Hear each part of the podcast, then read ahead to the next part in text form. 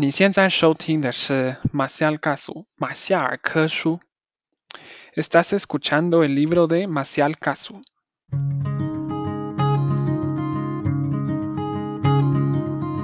马夏尔卡苏，你好吗？你今天去了哪里？又做了什么呢？是否还交了些新朋友呢？岛屿的阳光适合阅读。马昆蒂夫想跟您做个朋友，并分享我今天读到的一些心得。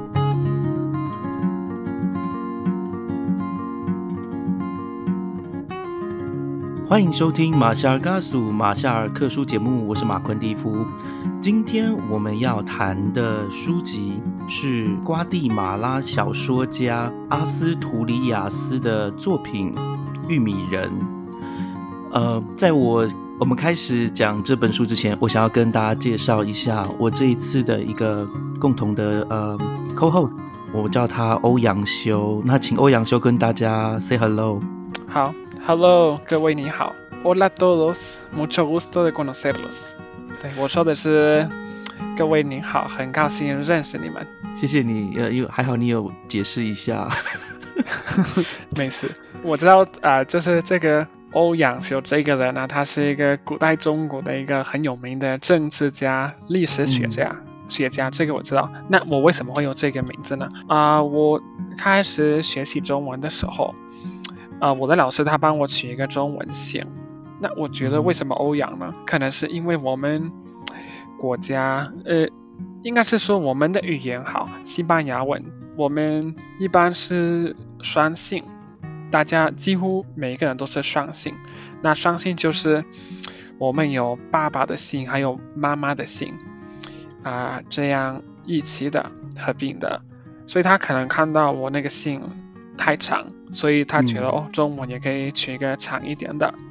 还有我自己啊，呃，就是原文的名字是奥斯卡，奥斯卡，就是像那个奥斯卡啊奖项。但是西班牙文不是念 Oscar，是念 Oscar，所以他我猜他也许觉得和欧阳很像，嗯。啊，所以这是欧阳的故事。再来这个完整的欧阳兄呢，啊，我在台湾的时候有一个朋友，是。他建议我就是可以去啊取一个完整的中文名字，然后他建议欧阳修。我自己觉得好听，我就取了，就开始用。那我是两三年之后才知道有欧阳修这个人。哦，对，所以我一直跟大家说，哦，我叫欧阳修，然后很多人一直会说，哇，你这个名字很好听，取得很好。那我就觉得，哦，好吧。但是没想到是因为这个原因，我都没有问过，然后也没有人跟我说过。直到有一次，有个人跟我说，哎，你知道这个名字是是一个人吗？然后是你在用他的名字，他我的一个朋友这么说，他说了我才知道。我刚刚忘了跟大家介绍，就是说欧阳修现在其实是在瓜地马拉，而且他是瓜地马拉人。是，很多人听到你的中文可能会觉得你来自广东，广东，中国广东。对，好吧。因为我我呃我再稍微介绍一下啊，欧阳修哈，他其实之前有去中国大陆读书，对吧？对，你在哪哪里读书呢？呃，当时是在南呃这个中国大陆江啊江苏的南京大学做交换。哦，然后后来有在深圳，对不对？工作在不是是在广东佛山。哦，佛山，你看是。因为他在佛山待太待太久了，所以他的口音有说广东话的口音。对，就是有广东话的口音。广东人习俗就是对有吸收一点点。对，因为因为我我很担心我的朋友以为我找一个 广东人来讲这个玉米人。事实上，呃，欧阳修的中文真的很好，呃，只是有一点点广东口音，大家包涵一下。好吧，更更更亲近了，没有不好意思，这个很可爱，我觉得很可爱，就像是有一些外国人他会有台湾国语，会这个也很可爱，你知道吗？哦，那我就是广东国语，对对对，好吧。其实你在台湾也有待两年嘛，对吧？是，就是一开始我是待在台湾的，待了两年，然后我觉得对当时就是。说话的方式比较接近台湾人。对，其实就是那是我是二零一一到二零一二年的时候住台湾，之后我没有再住台湾了。嗯对，所以就是从此到现在，我和说中文的人的接触，那些人大部分都是中国大陆的人，然后很大一部分也是刚好是广东的。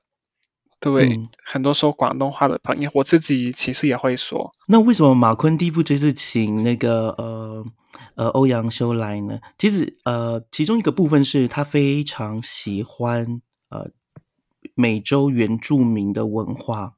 那加上他住在瓜地马拉，那瓜地马拉大家知道，其实蛮靠近赤道，对吧？是是是比是离赤道比较近的，呃，比台湾近。对，比台湾近，所以我想要请那个欧阳修稍微介绍一下瓜地马拉。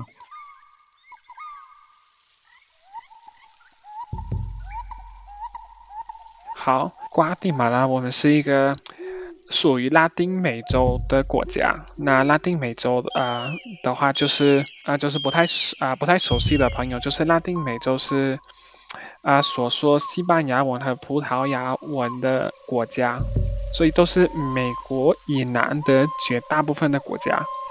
那嗯地理的话，瓜地马拉是在中美洲，所以就是如果你们看到一个美洲大陆的地图，你们会看到一个啊地峡一个地下，我觉得好像是说地下就是非常窄的嗯啊、的一块地，那个就是中美洲，所以瓜地马拉就在这里。瓜地马拉它在美洲文明的历史上有一个很重要的部分，大家有没有听过玛雅人？玛雅人其实他们的发展中心就是以瓜地马拉和瓜地马拉北边一点点的墨西哥，对不对？还有哪里啊？那个玛雅人的文明？呃，周边的国家有啊、贝里斯，嗯好像是或是伯利兹，不知道。贝里斯好像是对贝里斯，呃，然后就是洪都拉斯、萨尔瓦多、也是我们邻国，所以就是对中心是瓜地马拉，然后周边国家的一些部分，对，嗯，都是在包括在内。对，没错，而且这个我自己查了一下哈，其实这个玛雅文明它其实是有分一些阶段的，它从南部慢慢慢慢往北迁。那我想我再问一下那个呃欧阳修，就是说在你的国家呃瓜地马拉，等一下我我一定要问一下一个问题，就是因为大陆的翻译翻成危地马拉，是你，觉得哪一个比较贴近你们呃西班牙语的发音、啊？肯定是瓜地马拉，因为我们自己念是瓜地马拉，所以这个瓜嗯就嗯和中文的瓜很像。嗯所以台湾的更像，而且我觉得我非常讨厌这个中国大陆伪地马拉伪地这个，嗯，我觉得很难听。你像危险的危，对不对？，对，就是危什么危危险的地，嗯。对，就嗯不太翻译的不太好，是，对所以瓜地马拉是我喜欢的，对，OK，好，那我们就今天都一直讲瓜地马拉。那我们要为为为什么我们要先谈一下这个瓜地马拉的状态呢？因为其实这个跟我们今天要介绍这个玉米人很有关系。我其实比较喜欢听那个 呃欧阳修来介绍，就是在你们国家里面，我们讲说原住民好，然后台湾说叫原住民，在你们的国家里面，这些原住民的一个人口分布，或者是他们有多少人？其实可能和台湾有点不同，就是我们认为什么是原住民，什么不是原住民，这个这个我们看这个的角度跟台湾很不一样。因为啊、呃先说就是这些呃本土，就是所谓的玛雅人好，他们目前占全国人口的大约一半。哇，啊、就是看你看是什么统计，就是可能是百分之四十，也可以是百分之六十。那我们说的这些玛雅人呢，他的意思是他们文化上是玛雅人，穿着上是玛雅人，语言上就是母语者，都是说玛雅语言，所以这些人都被认为玛雅人。但是除了他们之外，有一大部分的人，他们可能父母亲是玛雅人，就是说其中一个玛雅语言的人，但是自己嗯。不会说，所以他们已经不被认为是玛雅人。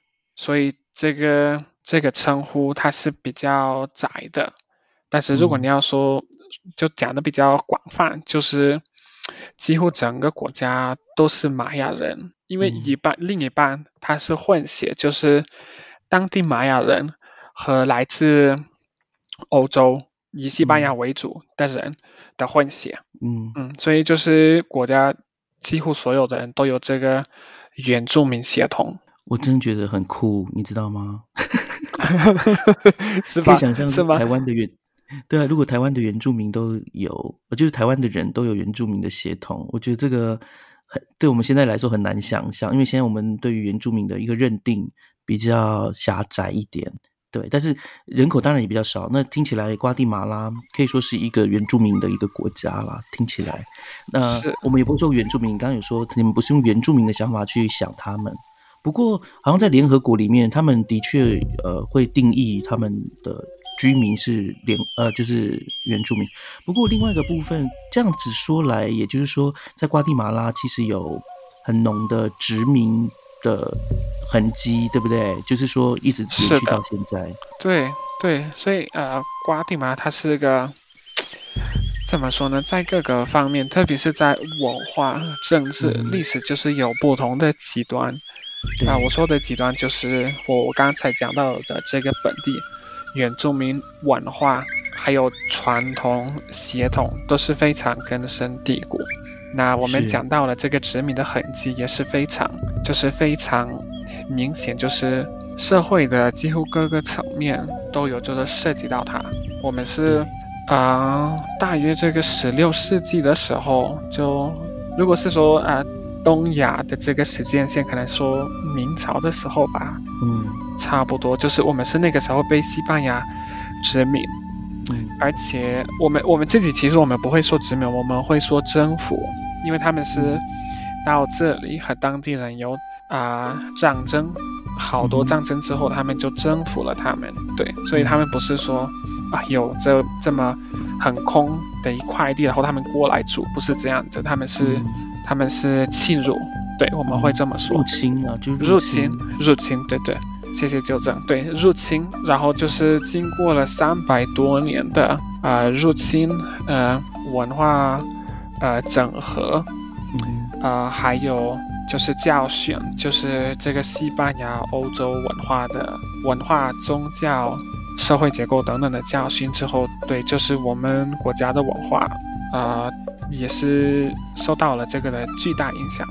这样我这样问你好了，因为我们刚刚说有一些殖民的痕迹，那在你们学校教育里面，这个我们讲玛雅文明好了，我就不要讲原住民，因为可能不一定你们是这样认为，但是我的我的认为是说，呃，你们可能不这么常使用这样的词来称呼呃玛雅玛雅人，但在你们学校里面会在课本里面反映。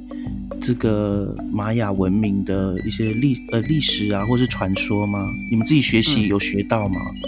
啊、是有学到的，没错，就是啊、都会学到。我们这里呃，就简短的说哈，我们读书的时候啊、如果是去学习就是历史，我们每三年一年都是学啊瓜地马拉历史，对，那第二年是说是学习美洲历史，第三年就全球历史。那每次学习瓜地马拉历史，就是一定会学习呃玛雅文明的事情。嗯啊、然后我们为什么说玛雅文明，人不是说原住民呢？因为嗯我们原住民其实有另外两个民族，但是他们是非常小的，也不不属于玛雅人，所以就是巨大最大影响的一个民族就是玛雅文明。对，所以我们对我如果自己说原住民，就是全部都会包括在内。对，所以对我们都会学习嗯他们的事情。啊，不过一个特点是我们是以这个历史的角度去学习。是的，就是我们很多时候，我觉得这个是我们教育系统的一个啊、错错误，就是我们会把这个玛雅文化、玛雅文明就是视为一种古代的事情，但嗯它其实是啊、至今都有的。就是说，虽然玛雅帝国已经可以说瓦解了，但是嗯玛雅人民还是在，是对吧？是的，我我另外一个想要问的是说，因为你们在学习这个，在台湾这个是很敏感的了哈，就是在讲原住民呃呃文化或者是历史的时候，我们在他们怎么陈述或表达这个原住民族的文化，我们会非常在意。但是在你们那边是不是也会很你你觉得那个观点，虽然说你不应该不是玛雅人吗？你有玛雅人的祖先吗？我好奇。呃，要说有是有，但是是非常呃遥远的，对，可以这么说。所以我自己不不不算是我不我不是玛雅人，就是我们家这里呃，我前面说的嘛，就是你怎么知道谁是玛雅人呢？就是说有没有玛雅穿着、玛雅思维方式啊、语言，这个就可以知道是不是玛雅人。那我们家里全部都是说西班牙文的，嗯，然后穿着也不是玛雅人的，对，所以嗯，我不算是，我是混血。嗯，是你是混哪里呀？啊，就是我们我我们这里哦，可能对没有讲到背景，我们这里说混血啊，有一句话有一个称称呼就是 mestizo，就是混血的意思。哦，人哦，对，但是我们这里具体说 mestizo mestizo 混血是混什么呢？就是玛雅人和西班牙人。没有混别的。我要跟听众报告一下，就是为什么我们要把这个马呃瓜地马拉的一个国家的历史还有人口组成稍微讲一下，因为呃，在这个玉米人里面，它就会体现出这个部分。对，那虽然说玉米人他的主要的思维，他是以玛雅人的思维去想，但是他也提到了关于我不知道入侵主义、殖民主义的那些想法。其实我我我其实想要问那个呃这个欧阳修，就是说这个西班牙人哈入侵了这个瓜地马拉或者是中南美洲，他在瓜地马拉的影响是什么？经经济上来说，他要的是什么？他在瓜地马拉那时候是贪图瓜地马拉的农业吗？还是矿业？就说他们他们为什么要来这里是吗？对他们到底要夺取什么？这样子？嗯，这个很有趣，就是西班牙人他们原本就是不知道有美洲大陆这块土地，那他们自己是为什么来这里呢？就是他们原本他们当时觉得哦，地球应该不是平的，应该是圆的，所以他们觉得如果他们向西边啊去，他们也许会到印度，他们是想要去印度，就是。交易香料，然后就是他们突然到了这块土地啊，然后他们在这里找到什么呢？就是没有找到他们要的。那他们觉得当时开始就是夺取一些新的东西，就是他们对这里的农作物开始非常感兴趣，这里的采矿也是让他们就是感兴趣，嗯，所以他们有去啊夺取这些。所以我们被殖民的时候，就是算是一种。他们的一个可以说田，就是说瓜地马拉是一个田呢，他们就来种，然后一直收，一直收，一直收获这样子的。对，嗯，所以在这里没有投资什么，只是收，收获，收走东西，嗯，就是一个好取巧夺的的一个一个历史哈。那我想我们应该说了一些瓜地马拉的部分，那也让大家知道说它。这个我们如果以玛雅文明为核心的话，其实玛雅文明不只包括瓜地马拉，不过瓜地马拉是主要的地方，然后包含一些邻近的国家的一些领土。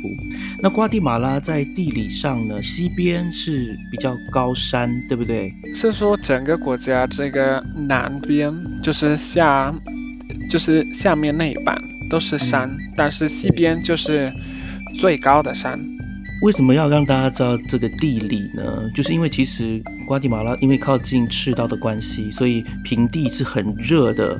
那它的人口因此比较聚集在高原吧，对不对？高山那那边，是所以连首都都在那边。对对对，是的，我们这里都是都是山地，对，就是然后就是沿海或者比较平的地，几乎没有人住。可能有啊有种田，但是很少人住。对，像我们这边首都海拔好像是一千五百米，五百公尺左右。对，很凉了，应该比较凉。是很凉。其实我第一次到台湾的时候，觉得天气太热了，会让我回想我们这个城市首都的天气，就是我爬阳明山爬到山顶的时候，那个天气就跟我们首都是一样的，一模一样的，是那么凉的。嗯，整年。瓜地马拉算是一个雨林区吗？还是说你们有雨林？我们有雨林，其实这块地真的什么都有，就是有高原，有有雨林，然后就是很像这个我们会说干燥森林，我不知道就是正式的统统称是什么，但是有比较可能，嗯，可能是对，就比较干燥的森林，然后就是非常高的山也会下雪，会。会是是零下几度，就是整年对，所以嗯，各种天气都有。就是在这样的一个地方诞生出来，拉丁美洲的第二座诺贝尔文学奖。呃，这就是我们今天要讲的这个玉米人的背景。那这位瓜地马拉小说家啊，呃，在讲他之前，呃，要让大家了解一下，就是说玉米人不是吃的哈。我的朋友看到说我们要分享玉米人，他就很好奇说：“哎，会不会我们要分享的是类似像姜饼人的东西？玉米人跟姜饼人完全不一样的东西。”在介绍这个作者之前，我想要请那个呃欧阳修介绍一下玉米人的这个书名，它本来的意思是什么？他他要表达的。呃，核心概念是什么？哦，好的，那可能说它这个名字嘛，就是玉米忍，为什么叫玉米忍呢？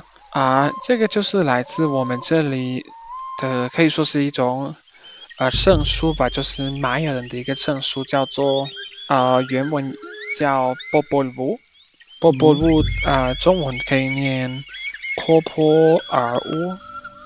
对，翻译好像是这样，对，很可爱，我觉得，嗯，对，很可爱啊，波波很可爱耶，是是，那 它一样可爱，是是是，那那个含义没有那么可爱，就是含义就是议会之书，就是它的意思，啊，就是协议的议，会议的议，议会之书，就它是一个宗教或心灵的书籍吗？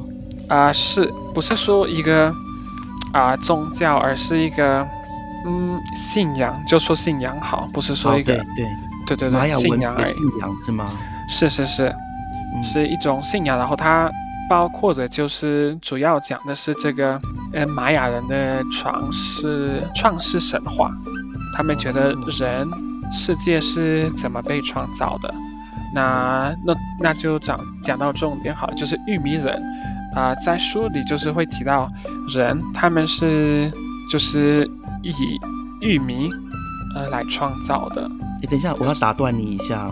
那个，给你介绍一下，就是其实，在玛雅文明里面，人的创造或者是万物的创造，它是有一个历程的，对不对？好像一开始有什么神，然后创造，创了三次才造了这个玉米人嘛，对不对？你会把这个故事讲一下？你你知道这个故事吗？对，我知道它。好，请分享。我觉得这个对于了解玉米人非常重要，因为，呃，我跟大家报告一下，我第一次看玉米人的时候，我真的看不懂，因为我没有那个概念或是历史观，你知道吗？所以看的时候，我觉得这嗯门槛蛮高，理解的门槛蛮高，你要慢慢读。那我后来我了解这个波波夫波波乌尔有这样的概念，以及它里面谈到的那个。拿画什么的，有一个就是人变动物，动物变人这种想法之后，我才慢慢能够理解玉米人当中的一些重要细节。那我先请欧阳修分享，就是波波夫里面谈到的那个创世神话，它是个什么样的概念？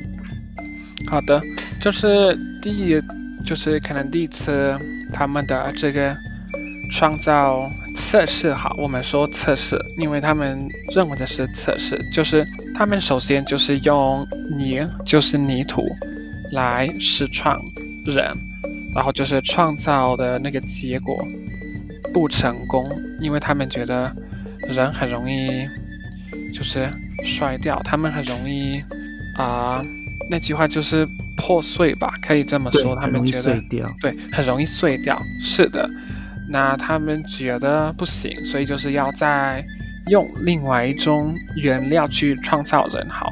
那他们第二个用的就是木木头，对，那他们创造也是创造不成功。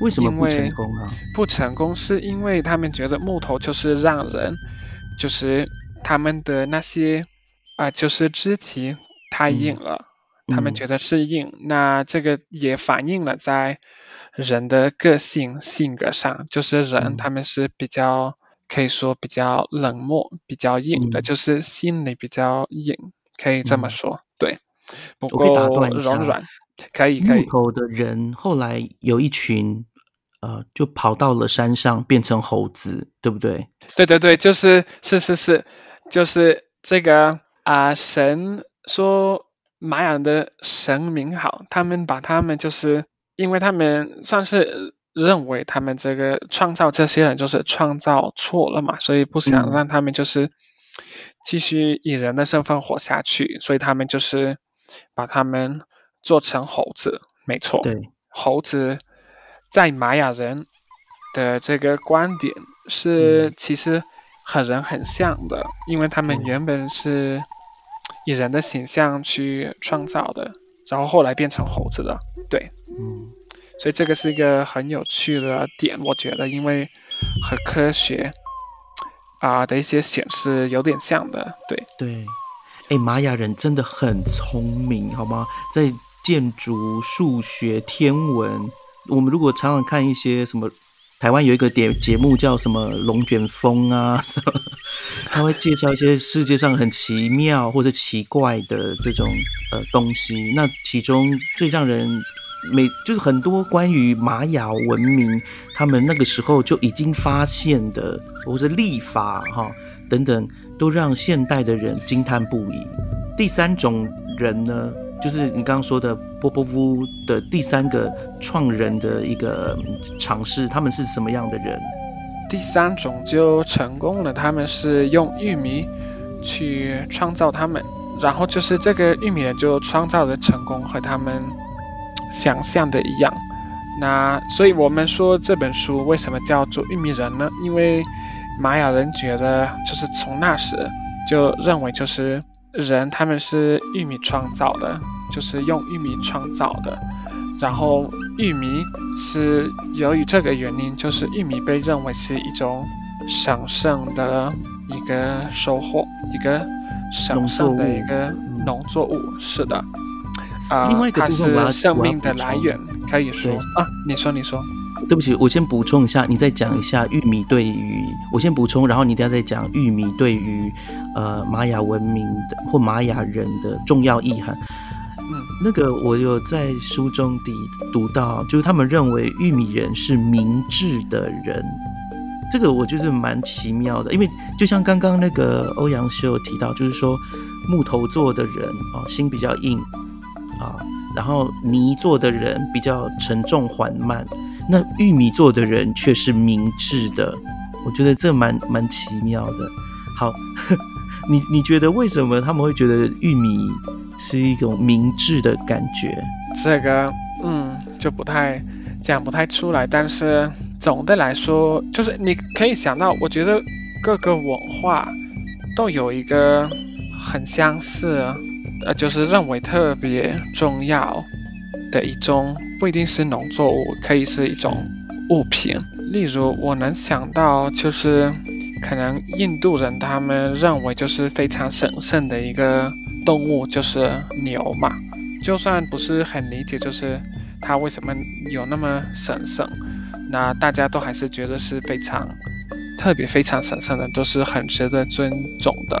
那玉米我们是比较清楚的，为什么那么值得尊重、那么特别呢？就是因为它是啊、对，就是这个人的源头，生命的源头。第一，第二，它是我们最重要的主食，最重要的主食。对，就算是被西班牙殖民很长一段时间，但是他们都就是无法无法取代啊、这个农作物，所以我们每天都会吃玉米，然后玉米也啊、非常多做法种类，所以它是对在在人的传说中，文化、饮食方面都有一个很重要的地位。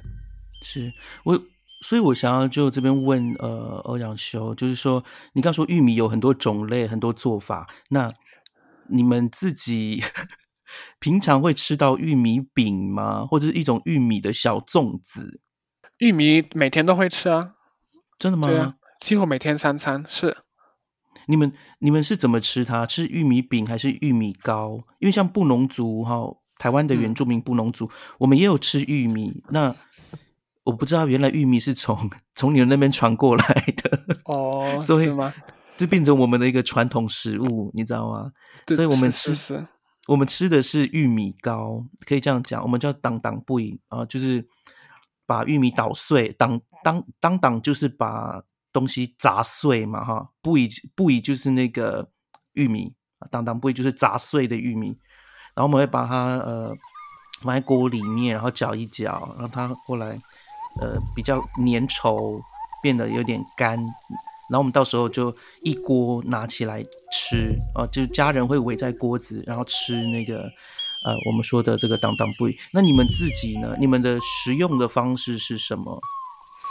啊，真的各种都有。你说的这个有，做玉米饼也有。那就是玉米饼怎么做呢？就是你有那个玉米，那它要经过一种啊，就咸法烹制，可以这么说。对，就是你会你会把它和这个石灰水，石灰水，对，就是对，刚才忘了那个词语，就是用石灰水一起煮，然后就是煮它的时候，它变成就是使用的时候是，啊、我们觉得是比较鲜味，比较香，嗯。而且它玉米就是我们知道的是玉米就是吃太多，它是其实有点毒，所以就是如果你用有点毒吗？有一些弱是毒性，嗯对对对，吃太多对人不是很好，不营养，嗯所以就是用石灰水煮它，啊、它会变得比比较营养。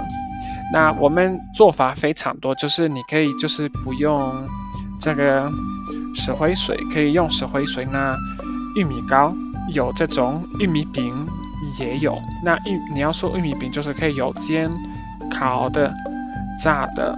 那不只有饼，有有些东西很像可能台湾吃的那个粽子，对，但是他们是玉米做的。那玉米制作的饮料也有，玉米制作的糖也有，甜点，其实你想到什么都有，可能很像这个，呃，在台湾这个大米的角色类似，或许更重要，就是在嗯，对，就是什么吃法都有，对。嗯我可以啊、其实我可以一天都讲这个玉米我们是怎么吃它，因为真的每天都会吃。然后就是可能我们现代人的这种饮食，就是有更是比较国际化嘛，什么很多东西都会吃，但是玉米还是最关键最重要的。那更不用说，可能前几代或是老一辈的人，嗯对。所以你说什么吃法都有，就唯一不会吃的就是生的，生的不能吃。哦不能吃生的。为什么我会问？我觉得这一个侧面很重要，去了解瓜地马拉的当地的饮食，我们也可以间接的了解到玛雅人的饮食的主流。那刚刚听到他说，哇，这个玉米有这么多的一个烹饪方式，你就知道说这个 他们多么喜欢玉米这这这种食材。那我们也知道玉米其实种类真的很多，有黄的、白的、黑的，对不对？还有紫是的吧？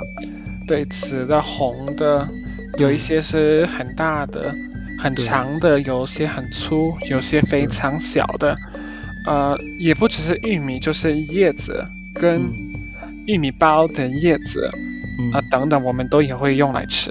对，因为在里面它，哎，我我先不要讲玉米人里面，因为它玉米人里面有一些东西，它就是真的都是跟玉米有关，玉米的叶子、玉米的须，呃，它来自于它的种，就整个，对啊，它就很贯穿，你知道吗？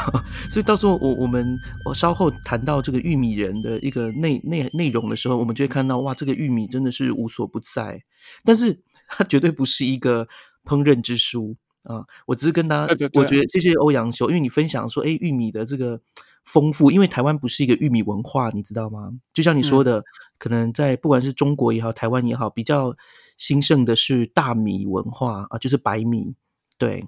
可是在这个玛雅文明里面，哇，这个玉米更是了不起。谢谢你。那我们现在接下来呢，就要介绍一下这个作者，叫做阿斯图里亚斯。喜欢我们今天的节目吗？欢迎各位听友能够到 Spotify、Apple Podcast、Google Podcast 或 Sound On 聆听我们的节目《马夏尔克书》，并且在 Apple Podcast 上给我们五颗星的评价。当然，如果各位还有其他的意见或者是很好的想法，也欢迎到我们脸书的粉砖以及 Instagram 上面的粉砖留言给我们。我们很期待获得各位的反应跟回响哦。我们就下次再见喽，拜拜。